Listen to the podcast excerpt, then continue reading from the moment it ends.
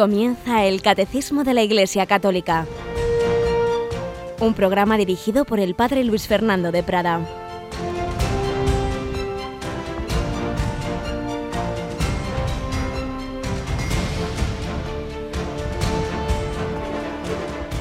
Muy buenos días, un saludo muy cordial en el Señor y en la Virgen María, hoy especialmente en esa memoria de la Virgen de Fátima que estamos teniendo presente, muy presente desde los inicios de nuestras emisiones esta mañana, con ese relato que todos los días nos ofrece Yolanda de los santos del día, con estas laudes, estas alabanzas matutinas que nuestras hermanas clarisas de Santander rezaban teniendo también presente a la Virgen, cantándole a ella. Vamos a seguir en esta onda de Fátima, ¿verdad Yolanda? Buenos días. Muy buenos días, Padre.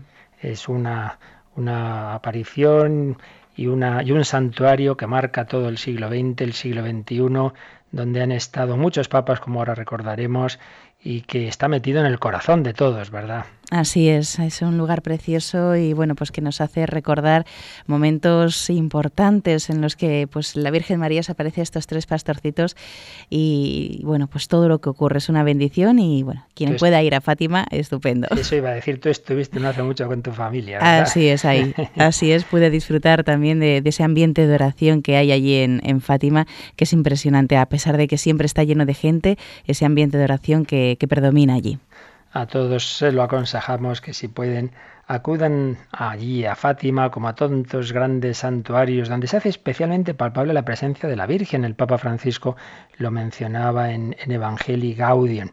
Y estamos en el mes de mayo, hemos terminado nuestra maratón, pero seguimos en campaña de mayo. Todo aquel que quiso dar un donativo misionero particularmente dirigido a esos 11 proyectos todavía puede hacerlo indicándonoslo que es para la maratón y si no, pues simplemente para, para la campaña de Radio María que nosotros pues ya iremos distribuyendo lo que hace falta para España y lo que enviamos a nuestras Radio María hermanas pues en el mundo entero. Hoy será a las 11 de la mañana que tendremos ese programa especial en que nuestros voluntarios se conectarán para seguir en esa campaña. Pues vamos adelante con este primer comentario que como digo hoy lo vamos a centrar también en Fátima porque hay mucho que contar, hay realmente una historia misteriosa y providencial del Señor en torno, en torno a, a todo lo que, lo que ha significado a Fátima. Son realmente caminos eh, misteriosos del Señor los que se producen en torno a esta maravillosa manifestación de la Virgen María en Fátima.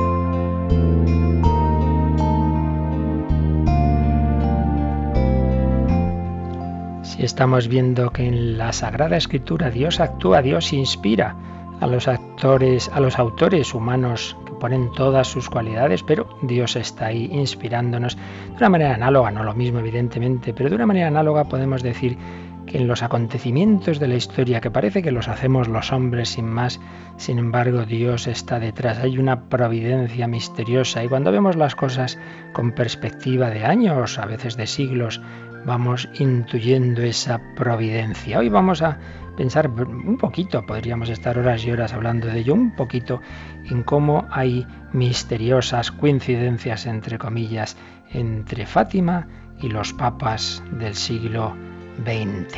13 de mayo de 1917 era ordenado obispo Eugenio Pacelli, que llegaría a ser el gran papa Pío XII. Pues bien, ese 13 de mayo de 1917 la humanidad sufría una conmoción impresionante por la Primera Guerra Mundial y un poco después, en octubre, por la Revolución Soviética en Rusia.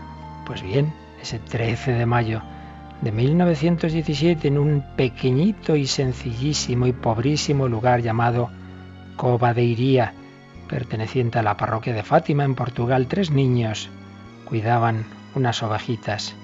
Cuando a mediodía, después de rezar, rezar el rosario, Lucía, Francisco y Jacinta, que entonces tenían diez, nueve y siete años respectivamente, vieron sobre una encina a una señora más brillante que el sol, que les invitó a rezar y a volver a encontrarse con ella durante cinco meses, el día 13.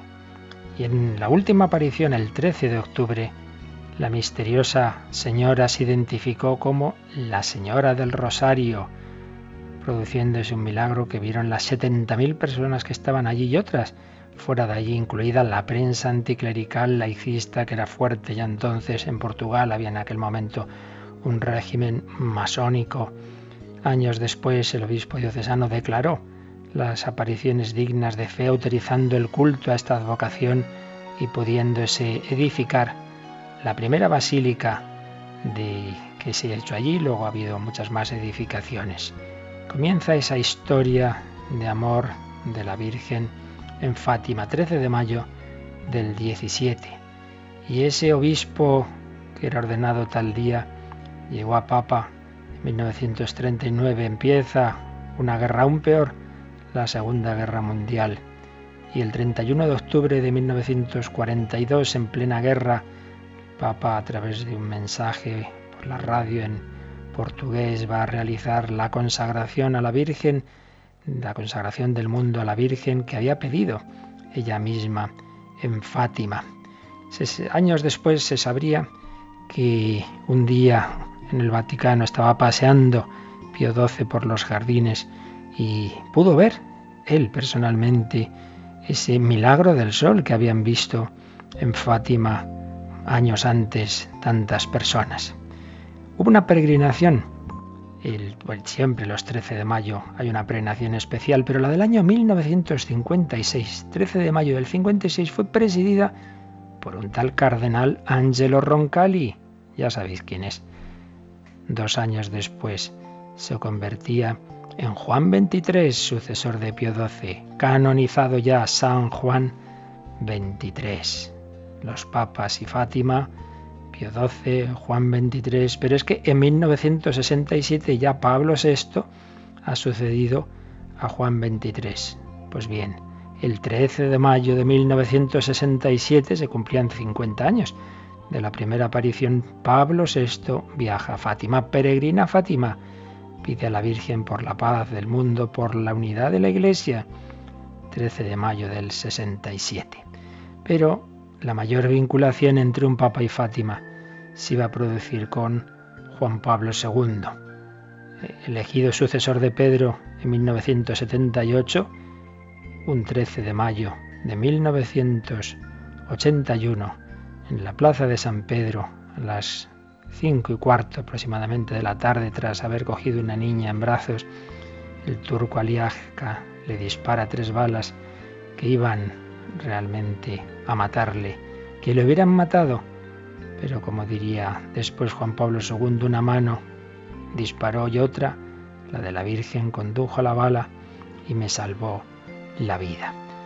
Papá, cayendo en la cuenta de la fecha, estudiaría más a fondo ese mensaje de Fátima, el secreto que aún nos había revelado, el tercer secreto, y se da cuenta de esa especial acción de la Virgen de Fátima en su vida. Y un año después, 13 de mayo del 82, el 12 llegaría a Fátima, va Juan Pablo II a dar gracias a la Virgen María.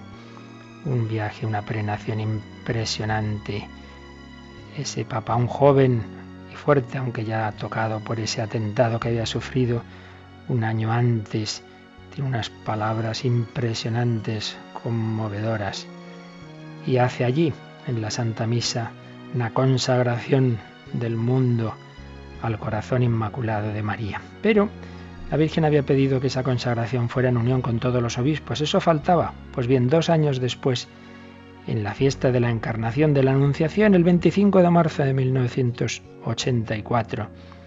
Él hace llevar una imagen peregrina de Fátima a Roma y allí, habiendo escrito antes una carta a todos los obispos del mundo, yo recuerdo cómo fuimos los seminaristas entonces a la Catedral de Toledo con nuestro cardenal arzobispo ya fallecido, don Marcelo González de Martín, y ahí nos uníamos todos a esa consagración. Ahí ya sí que se produjo esa, esa petición de la Virgen, se cumplía de que el Papa, unido a todos los obispos del mundo, consagraba el mundo particularmente esa nación rusa que la Virgen había siempre mencionado, pues hace ese acto de consagración.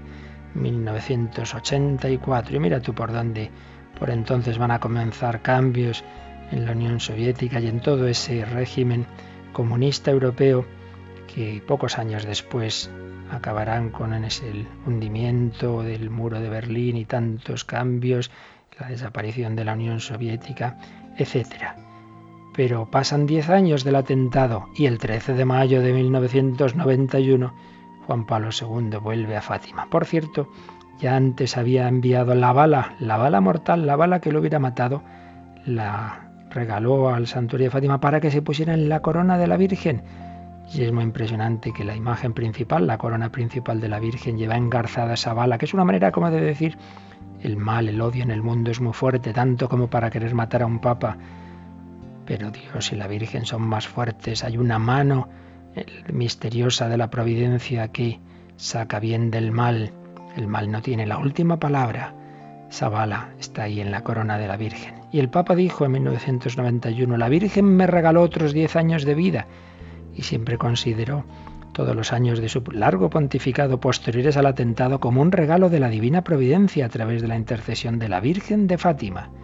Pero todavía volvería una tercera vez, mayo del 2000, y esta vez para beatificar a Jacinta y a Francisco en presencia de su prima Lucía, que aún vivía como monja carmelita. Qué maravilla. Ya el Papa anciano vuelve a Fátima y beatifica a esos pastorcitos. El 13 de febrero de 2005 moriría ya Lucía y el 2 de abril del mismo año, dos meses después, el Santo Padre Juan Pablo II. Pero aún seguiría la historia de los papas con Fátima, porque en el 12 y 13 de mayo de 2010 sería Benedicto XVI quien fuera a Fátima y consagrara a los sacerdotes al corazón inmaculado. Y dijo en la homilía, porque eso era el año 2010 y en el 2017 se cumplen 100 años de la primera aparición, pues dijo que estos siete años que nos separan del centenario de las apariciones impulsen el anunciado triunfo del corazón inmaculado de María para gloria de la Santísima Trinidad. Así lo pedimos también nosotros, sin olvidar que el Papa Francisco en octubre de 2013 hizo llevar también la imagen de Fátima a Roma y allí realizó también un acto de entrega de consagración de la Iglesia, del mundo, al corazón de María, tras rezar allí el rosario en una jornada mariana, acabando el año de la fe. Fátima y los papas, Fátima y la Iglesia, Fátima y el mundo. Santa María de Fátima, ruega por nosotros.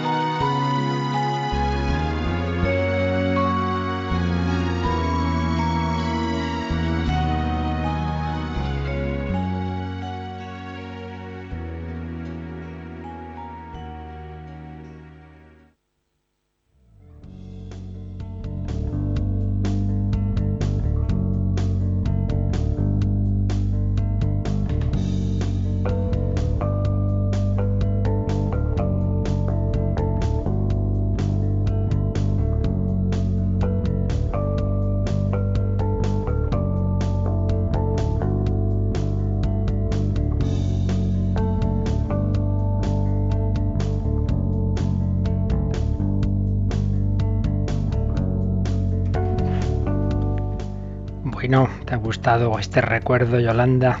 La verdad es que sí, era como trasladarme allí a Fátima. Es impresionante cómo la Virgen actúa en la historia y nos va guiando. Una historia de amor de Dios que nos habla, no nos llama siervos sino amigos y por eso estamos tratando en el catecismo de la revelación de Dios. Fátima es una revelación privada muy importante, pero no deja de ser simplemente una manera de recordarnos la revelación pública, de llevarnos al mensaje del Evangelio, al convertíos si crece el Evangelio, al orad, haced penitencia.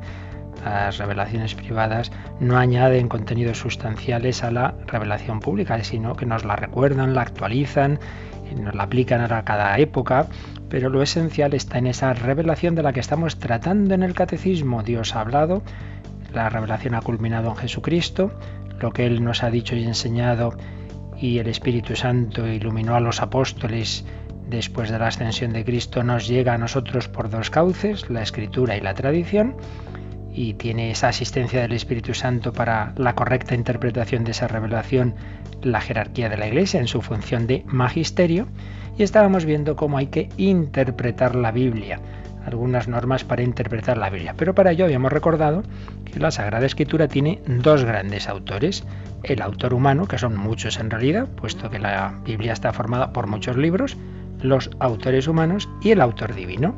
El autor divino de todos ellos, que es el mismo, claro, que es el propio Dios, que se sirve de muchos autores humanos a los que inspira la inspiración. Autor divino, autor humano.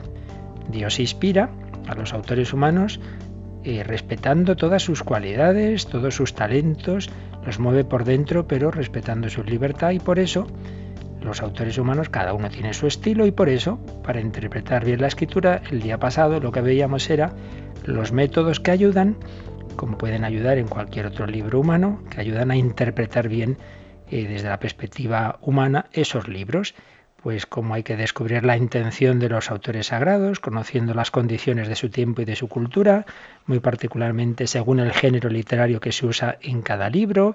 En fin, todos estos sistemas textuales, literarios, históricos, método histórico crítico, en fin, aquí hay muchas cosas que los especialistas conocen bien y que son útiles eh, para conocer a través de, del conocimiento de, esos autores humanos, pues lo que ellos nos han querido decir. Pero, pero, sin olvidarnos, que esto por desgracia en tiempos de poca fe se nos olvida, que el principal autor de la escritura no es ese autor humano, es el autor divino. Por eso, si la Biblia tiene autores humanos y es bueno conocer esos métodos que ayudan a interpretar los libros en cuanto a obra humana, pero no nos olvidamos de que tiene un autor divino. Y por eso es muy importante lo que nos dice el catecismo, siguiendo al Concilio Vaticano II y toda la tradición de la Iglesia, sobre qué orientaciones de interpretación provienen de ser conscientes, de ser conscientes de que hay un autor divino. Por eso vamos a retomar, ya lo habíamos leído su primera parte, pero vamos a volver a leer el número 111, Yolanda. Pero dado que la Sagrada Escritura es inspirada, hay otro principio de la recta interpretación, no menos importante que el precedente, y sin el cual la escritura sería letra muerta. La escritura se ha de leer e interpretar con el mismo espíritu con que fue escrita. Y aquí, perdona que te interrumpa porque queda una frase, eh, este espíritu se ha de leer e interpretar con el mismo espíritu con que fue escrita, está puesto en mayúscula. Y es que, claro, es el Espíritu Santo el que ha hablado por los profetas, lo decimos en el credo, es el Espíritu Santo el, que ha inspirado a esos autores humanos. Por eso ya tenemos una primera orientación muy práctica y muy de aplicación a la vida espiritual, y es que la lectura de la Biblia debe ser un ejercicio espiritual. Hay que leerla con el mismo espíritu con que fue escrita, a la luz del Espíritu Santo, guiados por el Señor. Jesús nos prometió, no nos olvidemos, que su Espíritu Santo nos enseñaría todo y nos recordaría todo lo que él dijo. Mirad en el Evangelio de San Juan, Juan 14, 26. El Espíritu Santo os recordará todo, os enseñará, os guiará en el camino de la verdad total. Juan 16, 13. Por tanto, ¿qué tenemos que hacer para interpretar bien la Biblia? Pues rezar, pedir en la oración esta ayuda, pedir el don de inteligencia, el don de sabiduría. Por ello, fijaos, ocurre, ocurre, en la historia de la Iglesia claramente ocurre, que santos con poca formación humana han penetrado en la escritura mucho mejor que gente muy leída y muy escribida, que decía uno así irónicamente, que sabe muchos métodos y mucha literatura y, aquí hay no sé cuántas perícopas de y tal, tales composiciones y no sé cuántos géneros literarios y no sé cuántas subdivisiones y no sé cuántos autores y subautores y sí, al final, bueno, pero vamos a ver, pero esto que me dice a mí en mi vida y, te pierdes, ¿no? Y sin embargo, una Santa Teresa de Jesús, una Santa Teresita del Niño Jesús, penetra en la escritura con gran intuición porque tienen la luz del Espíritu Santo, mm, el mismo Espíritu Santo que inspiró esa escritura. Por ello, eh, aquí tenemos que dar esas orientaciones que los, y conocer algo de lo que los biblistas hacen y tienen que hacerlo muy bien, aplicando toda su sabiduría, pero no nos olvidemos de esto, que ante todo la escritura hay que interpretarla en ese Espíritu Santo, hay que leerla, interpretarla con el mismo Espíritu Santo con que fue escrita y que por tanto el principal método, entre comillas, de interpretación es la oración y que cualquiera, pues, que se acerque a la escritura sin miedo, pida luz al Señor y humildemente Dios le irá hablando. Dicho esto, en el número 111, este gran principio, que es una cita ¿eh? del Vaticano II, la escritura se ha de leer e interpretar con el mismo espíritu con que fue escrita, dicho eso, añade la siguiente frase, Yolanda. El Concilio Vaticano II señala tres criterios para una interpretación de la escritura conforme al espíritu que la inspiró. Es decir, ahora nos va a introducir los tres números siguientes, que en definitiva los tres vienen a, a insistir en una idea. Si los autores humanos de la Biblia son muchos, muchos, ya lo hemos dicho, pues desde el Génesis hasta el Apocalipsis, que pasan ahí pues unos mil años de, de autores, quiero decir, no de lo que en ellos se relata, que pasa muchísimo más tiempo, como es obvio, pero sí de, su composición escrita. Si son muchos los autores humanos, pues claro, ahí es complejo, hay que, hay que ver cada autor, cada libro, en fin, su género literario, su contexto, lo que hemos dicho hasta ahora, ¿verdad? Pero en cambio, el autor divino es el mismo del Génesis y del Apocalipsis, del profeta Isaías y del Evangelio de San Juan del libro de los Salmos y de las cartas de, San Pablo. Es el mismo. Claro, ¿esto qué implica? Pues hombre, siempre que queremos mm, conocer e interpretar bien a un autor, nos ayuda interpretar algunas de las cosas que él ha escrito en un sitio a la luz de otras, algunas de las cosas que ha dicho en un sitio a la luz de otras. Hay una unidad, si el autor es coherente, nos ayudará eh, lo que ha dicho en un momento a interpretar otras cosas. Esto nos pasa en cosas tan, tan sencillas como que tú tienes un papel escrito a mano y no estás muy seguro si, si lo que ha escrito aquí, esta letra o este número es tal o cual. Entonces miras en otra palabra cómo ha escrito esa letra y dices, ah, mira, sí, sí, era, era tal letra o era tal número. Eso es una cosa muy obvia, ¿no? Muy de sentido común, que lo que un autor ha escrito en un sitio ayuda a interpretar, a entender lo que ha escrito en otro. Pues bien, si resulta que la Biblia, toda ella, tiene su, o el mismo autor principal que es Dios, esto implica que a mí me ilumina para entender el Génesis lo que dice el Apocalipsis y para entender el Apocalipsis lo que dice el Génesis, que yo puedo entender más a San Pablo desde el Antiguo Testamento y el Antiguo Testamento desde San Pablo. Y por cierto, os recuerdo que los sábados tenemos ese programa en torno al catecismo en el que solemos ofrecer conferencias o programas que profundizan en temas que aquí hemos dado. Pues bien, el sábado pasado eh, ofrecíamos una conferencia de un congreso que hubo en, España eh, cuando se presentó la, nueva Biblia, de la nueva traducción de la conferencia episcopal, hubo un gran congreso bíblico con autores muy de mucha categoría. Y, el sábado pasado teníamos la conferencia de Ignacio Carvajosa sobre la lectura eclesial del Antiguo Testamento. Si alguno no la oyó, yo le aconsejo que la pida a Radio María, porque ahí se nos insistía en cómo la Iglesia siempre ha valorado ese Antiguo Testamento y cómo ha estado esa, esa herejía que de un autor llamado Marción, que luego, pues una y otra vez las herejías se repiten, y con distintos nombres vuelve a aparecer, ¿no? Que viene a decir, bueno, bueno, el Antiguo Testamento no tiene importancia, casi como si hubiera dos dioses, ¿verdad? El Dios bueno del Nuevo y el Dios malo del Antiguo Testamento, entonces no hay que hacerle caso y tal.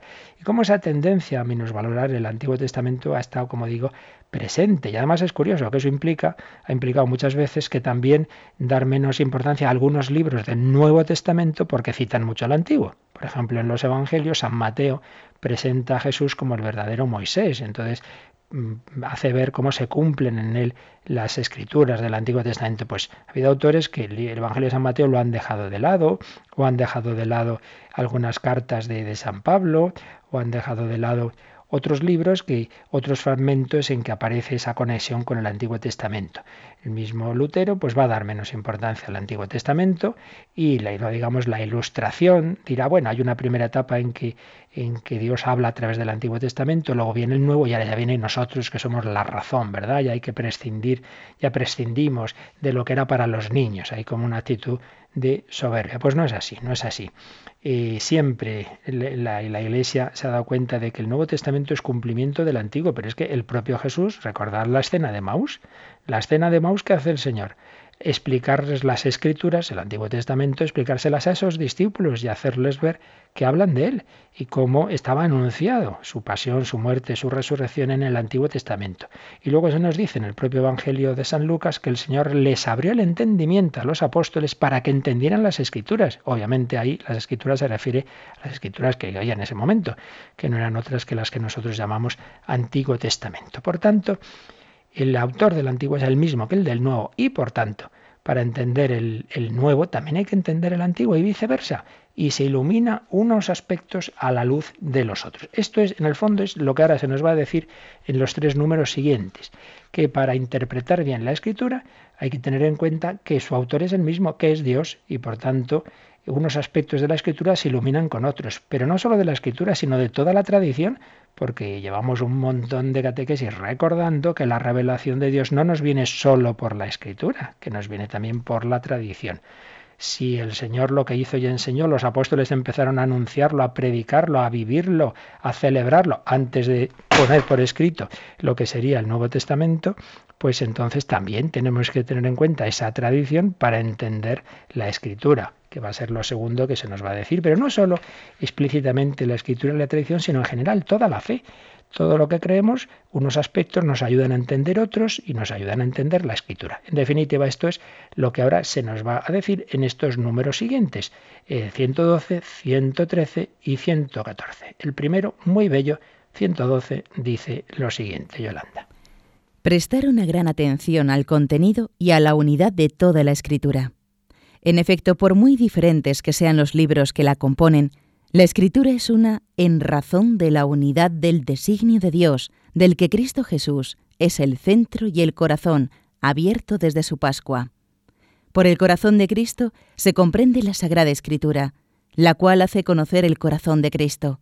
Este corazón estaba cerrado antes de la pasión, porque la Escritura era oscura pero la escritura fue abierta después de la pasión, porque los que en adelante tienen inteligencia de ella consideran y disciernen de qué manera deben ser interpretadas las profecías.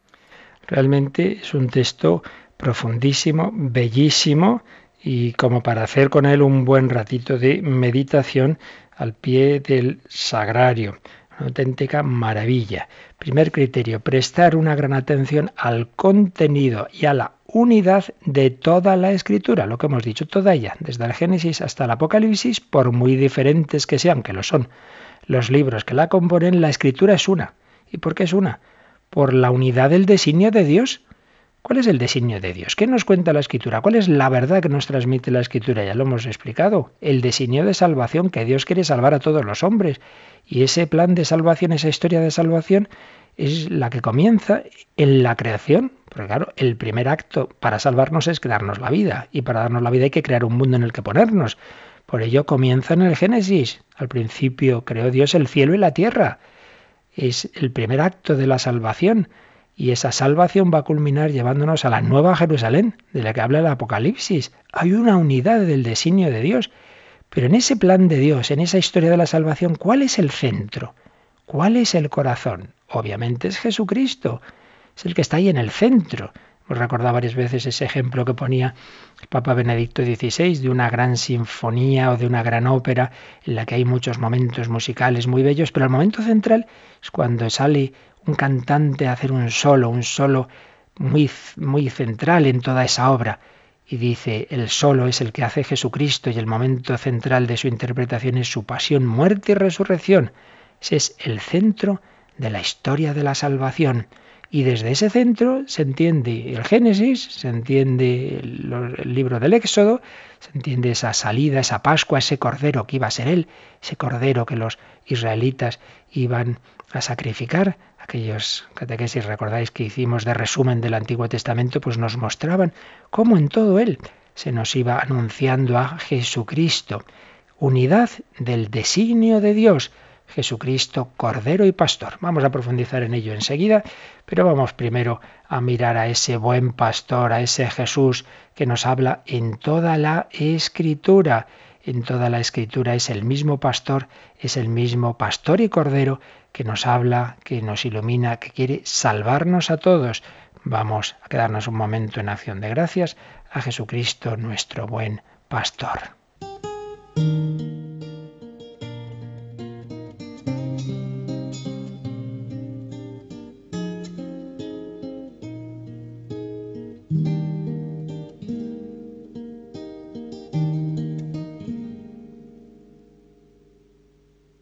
Señor es mi pastor, nada me falta.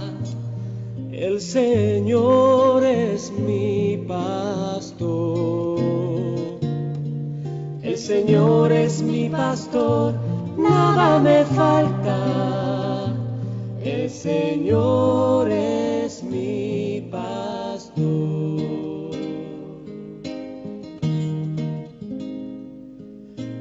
praderas reposa mi alma, en su agua descansa mi sed.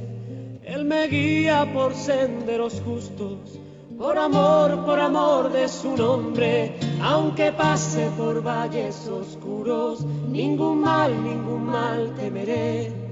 Porque sé que el Señor va conmigo, su callado sostiene mi fe.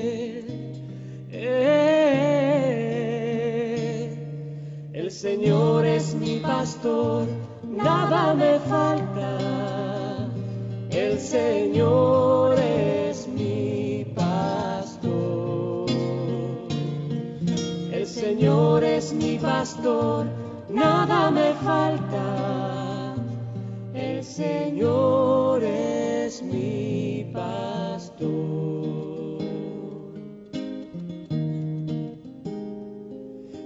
preparas por mí una mesa frente a aquellos que buscan mi mal. Con aceite me ungiste, Señor, y mi copa rebosa de ti. Gloria a Dios Padre Omnipotente y a su Hijo Jesús el Señor y al Espíritu que habita en el mundo por los siglos eternos. Amén. Señor es mi pastor, nada me falta. El Señor es mi pastor. El Señor es mi pastor, nada me falta. El Señor es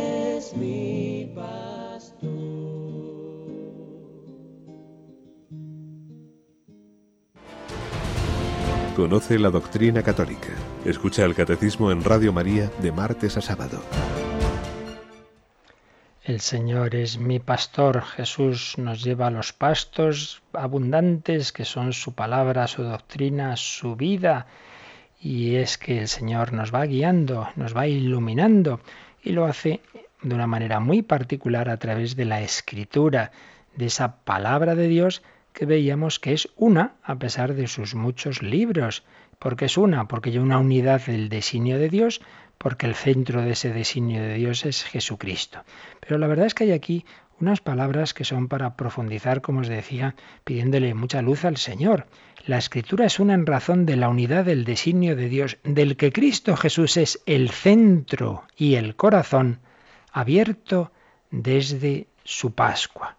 Escribía cuando se publicó Catecismo, el teólogo experto en liturgia, jesuita, padre jesuita José Antonio Guenaga, y comentaba este párrafo. Cristo Jesús es el centro de los diversos libros de la Escritura porque unifica el designio de Dios, los múltiples pasos por los que Dios se acerca al hombre que se relatan en los distintos libros de la Biblia. Pero más aún, el Señor es el corazón de toda la Biblia abierto desde su Pascua. El Cristo del corazón abierto es el centro de unidad de todas las escrituras, del designio de Dios, que trenza con el hilo del oro del amor los tan diversos libros de la Biblia. El corazón abierto de Cristo como corazón de la Biblia es la profundidad más honda, la razón de ser, el impulso vital de todo lo que se dice en las páginas sagradas. Solemos decir que Jesucristo es el centro de la Escritura, pero, insistía el padre Buenaga, mejor digamos a la luz del catecismo,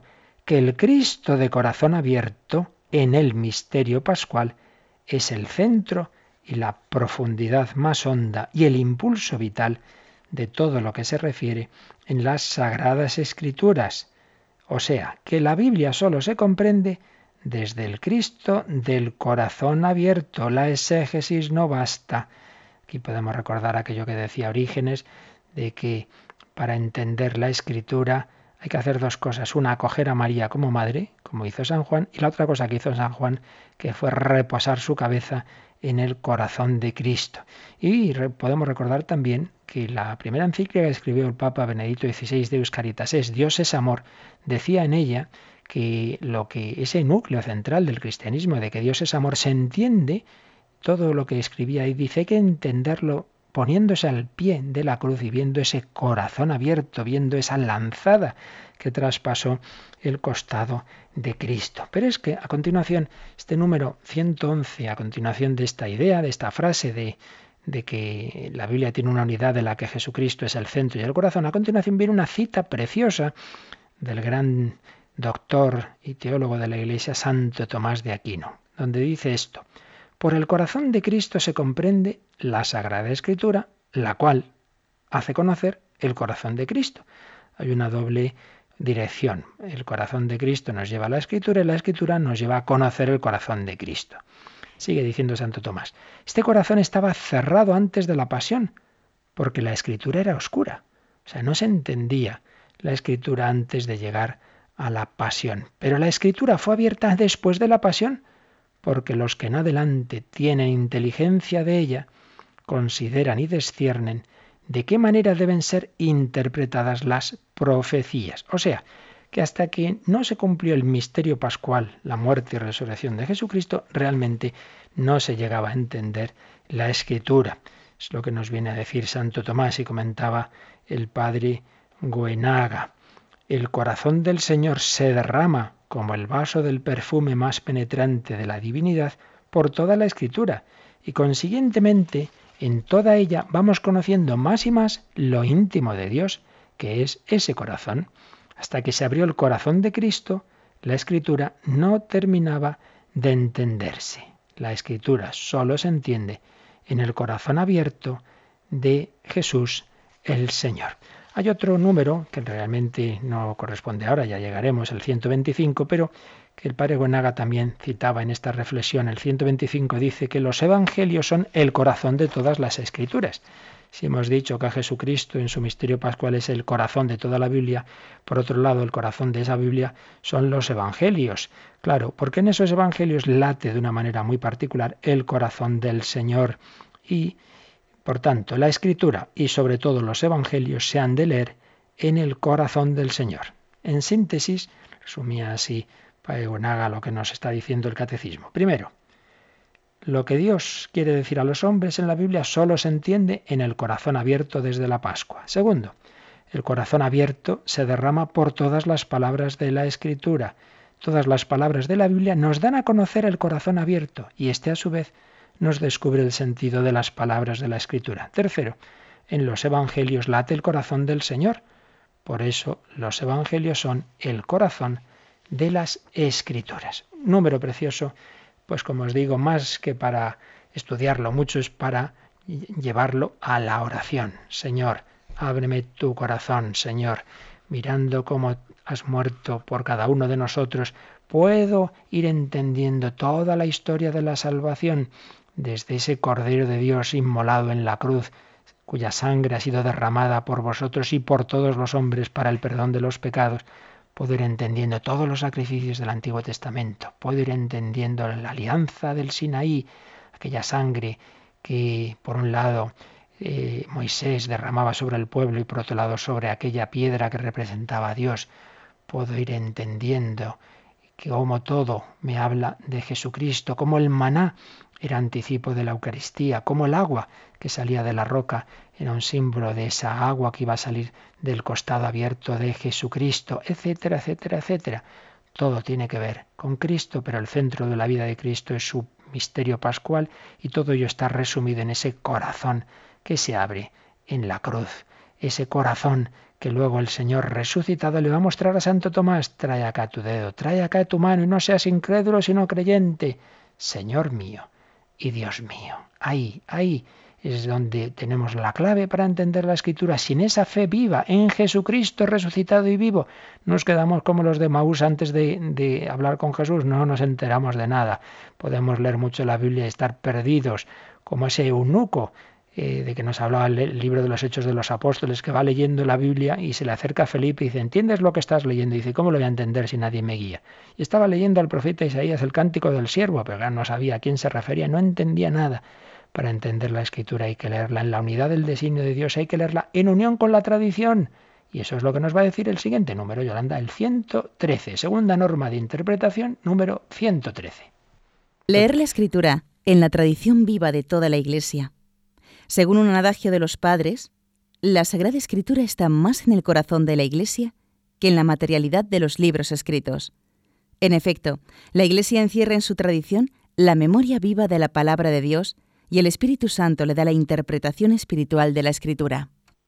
Es otro número que amplía esa, esa visión de que no solo toda la Escritura, sino toda la tradición viva de la Iglesia, quien la mueve es el Espíritu Santo se nos hace dos citas en latín, que viene con su traducción española, que es la que ha leído Yolanda, pero que si lo veis en el catecismo veréis ese adagio de los padres. Leer la escritura en la tradición viva de toda la iglesia, según un adagio de los padres, sacra escritura principalius est incorde ecclesiae, quan immaterialibus instrumentis escrita. Es decir, la sagrada escritura está más en el corazón de la iglesia que en la materialidad de los libros escritos. Muy importante.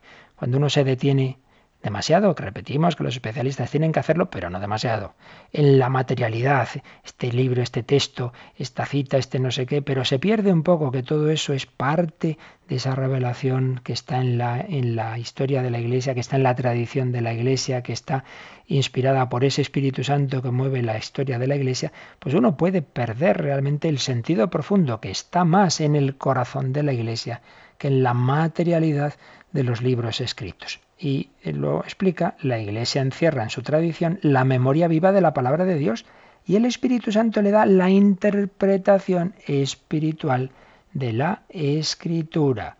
Es el Espíritu Santo quien da esa interpretación. Y por eso lo que antes os decía, que santos con poca formación humana, como una Santa Catalina de Siena, una Santa Teresa de Jesús, o otra Santa Teresita del Niño Jesús, como están iluminados por el Espíritu Santo, tienen la correcta interpretación de la Escritura mejor que muchos eh, eh, que han estudiado la Escritura desde una perspectiva humana, pero les ha faltado esa fe viva. Y eso es lo que viene a rematar ya el número 114, viene a insistir en la misma idea, pero ahora ampliando todavía más el círculo, Yolanda.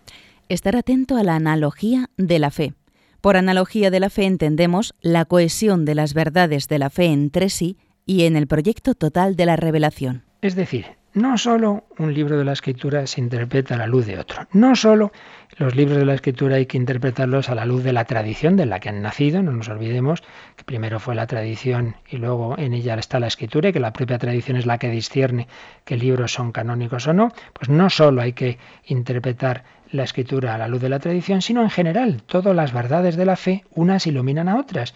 Entonces, todo lo que creemos, pues nos ayuda a entender eh, lo que aparece en la escritura. No puede haber contradicción, porque el Dios que nos ha revelado la verdad, esa verdad que creemos, esa, esa verdad que profesamos y que está resumida en los diversos credos de la Iglesia, pues es el mismo Dios su autor y por tanto entenderemos bien la escritura a la luz de esas verdades y entonces unos aspectos se iluminan con otros, pero no puede haber contradicción porque repetimos, el autor principal de todo ello es el mismo, es Dios. Claro, si uno no tiene esta fe, pues va a coger los libros de la escritura como libros humanos de, diversos autores, eh, que esa parte es verdad, esos libros eh, tienen diversos autores, pero si solo nos quedamos en eso, pues mire, usted lo vale, haga un análisis filológico como puede hacer cualquier profesor de literatura, pero no será un análisis teológico, porque el análisis teológico, el punto de partida eh, fundamental que tiene es que el autor principal de esos libros es Dios. El mismo Dios que ha inspirado todos los libros de la Biblia, el mismo Dios que ha fundado la Iglesia en Cristo, la ha movido por el Espíritu Santo que la conduce, el mismo Espíritu Santo que asiste al magisterio de la Iglesia para la correcta interpretación de la Escritura, el mismo Espíritu Santo que nos da esa certeza para afirmar la fe. Por tanto, criterios de interpretación que hemos visto el día pasado. En cuanto son diversos libros con diversos autores humanos, pues hemos recordado brevemente esos métodos que ayudan a interpretar, pues según el contexto, según el género literario, etc. Pero hoy nos hemos fijado en algo que en realidad es más importante teológicamente, y es que el autor de todos los libros de la Escritura es Dios, y por tanto esa unidad de la Escritura y en general de toda la revelación debemos tenerla muy presente para una adecuada interpretación teológica de lo que Dios nos quiere decir. En definitiva, que lo más importante para cada uno de nosotros, más allá de los que tienen esa misión muy importante también de estudio teológico, exegético, pero para el pueblo de Dios que somos nosotros, lo fundamental es invocar al Señor, invocar al Espíritu Santo, pedirle a Dios que nos hable en su palabra, que en su oración ilumine nuestra vida. Pues lo dejamos aquí y como siempre estos últimos minutos lo meditamos todo Pedimos luz al Señor e su intercesión a la Virgen María y también podéis hacer llamadas, preguntas, consultas por correo electrónico o por teléfono como ahora nos van a recordar. Participa en el programa con tus preguntas y dudas. Llama al 91 153 8550. También puedes hacerlo escribiendo al mail catecismo arroba catecismo arroba radiomaria.es.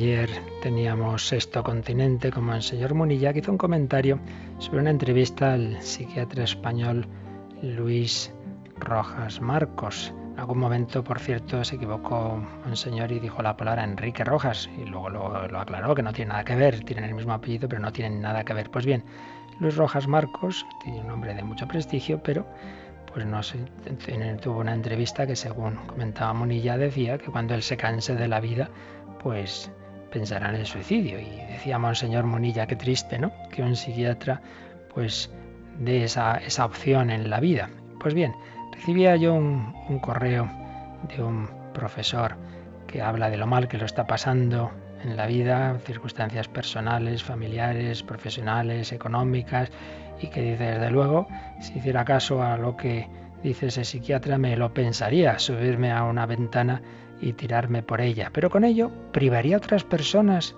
de la ayuda que yo les pueda prestar. dispondría de algo que no me pertenece, mi vida, que me la ha dado Dios para hacer el bien durante el tiempo que me la preste aquí abajo. Perdería la capacidad de amar, porque quitarme la vida sería un acto de profundo egoísmo. Sería también cerrarme la puerta reconciliarme con personas con las que ahora estoy separado.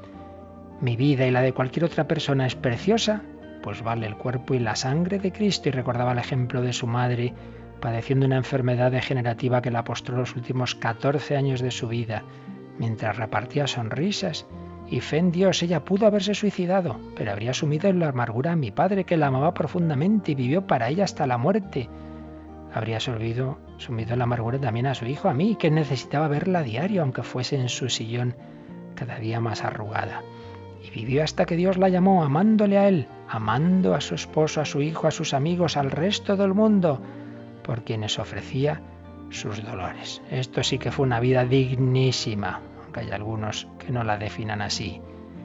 Pues sí, quiero seguir adelante, nos decía nuestro comunicante, al que agradecemos mucho este correo. Terminaba diciendo agradezco mucho el apoyo de Radio María. Dice que comentarios que nos oye en el catecismo, en otros programas, le ayudan a seguir adelante a pesar de lo difícil de su situación. El Señor nos guía a todos, el Señor es nuestro buen pastor. Acudamos a la Virgen y no busquemos esas soluciones fáciles de quitarnos de en medio.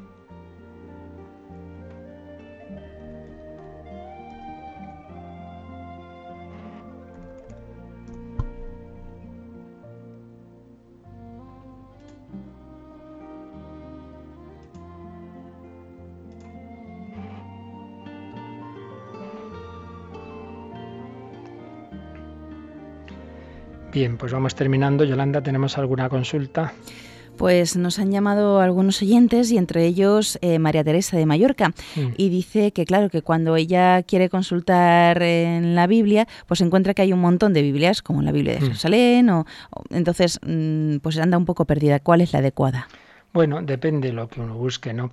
Eh, para un estudio más profundo, de relacionar unos textos con otros, un poco lo que antes comentábamos, la de Jerusalén tiene fama de, de está hecho muy bien esa, esa relación, pero si uno no busca, digamos, especial complejidad, sino una traducción segura que ayude para la vida espiritual y a la vez sea seria, pues hombre, ahora mismo tenemos la, esta que antes mencionaba, esta nueva traducción que se ha hecho bajo la dirección de la conferencia episcopal, la Biblia de la Conferencia Episcopal, conforme a la cual, dicho sea de paso, se van a ir publicando los diversos libros litúrgicos, es decir, en unos años lo que oigamos en misa y en las diversas celebraciones litúrgicas va a ser el mismo texto que está en esta Biblia, como ya se hacía hace años, ya se hizo en Italia también. Hay una traducción de la Biblia aprobada por la Conferencia Episcopal Italiana que es la que se usa en las celebraciones litúrgicas. Pues bien, eso también ya se va haciendo en España. Por tanto, en principio, como digamos como norma general, puede ser siempre algo muy seguro, es esta traducción. Luego ya pues repito, ya depende. Si uno quiere una traducción donde tenga muy claro, muy claro, muy claro lo que dice el texto original, pero a la vez mm, esté bien adaptado a nuestro momento, pues hombre, en el Nuevo Testamento yo aconsejaría la del padre Manuel Iglesias, que es un gran conocedor del griego bíblico y tiene una traducción que te das cuenta sin saber griego, te explica lo que dice el texto original, pero a la vez hace una traducción para este momento. Si buscamos lo que acabo de decir antes, unas buenas introducciones, una buena relación de unos libros con otros, la de Jerusalén, en fin, podríamos seguir eh, en esto los expertos en Biblia podrían decirnos más. Pero bueno, creo que en general para el que busca algo eh, esencial y básico, pues ahora mismo con esa traducción eh, auspiciada por la conferencia episcopal, creo que sería la respuesta más general para cualquiera.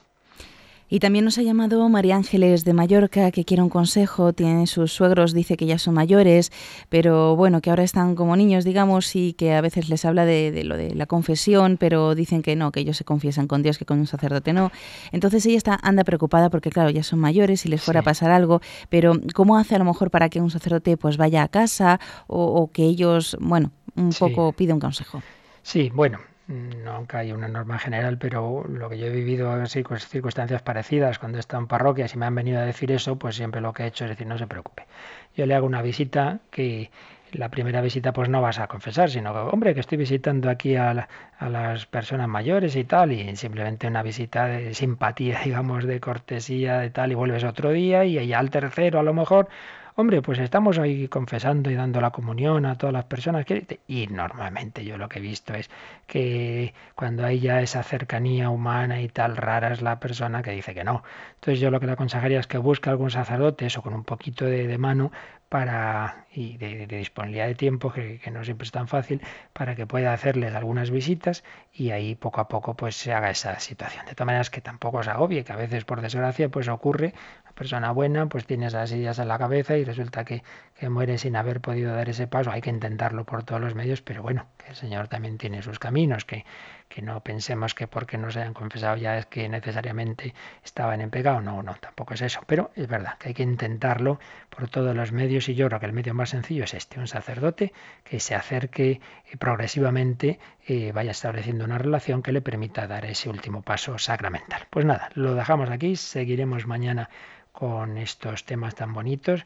Eh, mañana un paso más sobre los diversos sentidos de la Biblia y luego a las 11 tendremos un programa especial de la campaña de mayo donde vamos a profundizar en el mensaje de Fátima y en la homilía que tuvo precisamente Juan Pablo II cuando fue a Fátima la primera vez en el 82, realmente impresionante, y en otros textos, y por supuesto en esa hora tendremos a nuestros voluntarios atendiendo vuestras llamadas, que quien todavía no haya podido dar su donativo a la campaña de mayo y desea hacerlo, pues lo tendrá y fácil, y también el, encargo de diversos programas, el DVD con las eh, canonizaciones de los papas, todo ello, bueno, luego lo recordaremos a las 11.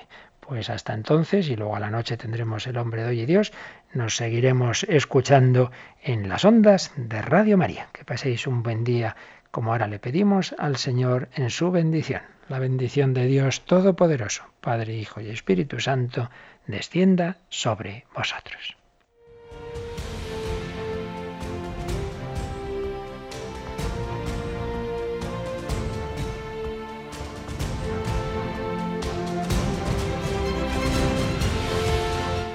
Han escuchado en Radio María el Catecismo de la Iglesia Católica, un programa dirigido por el Padre Luis Fernando de Prada.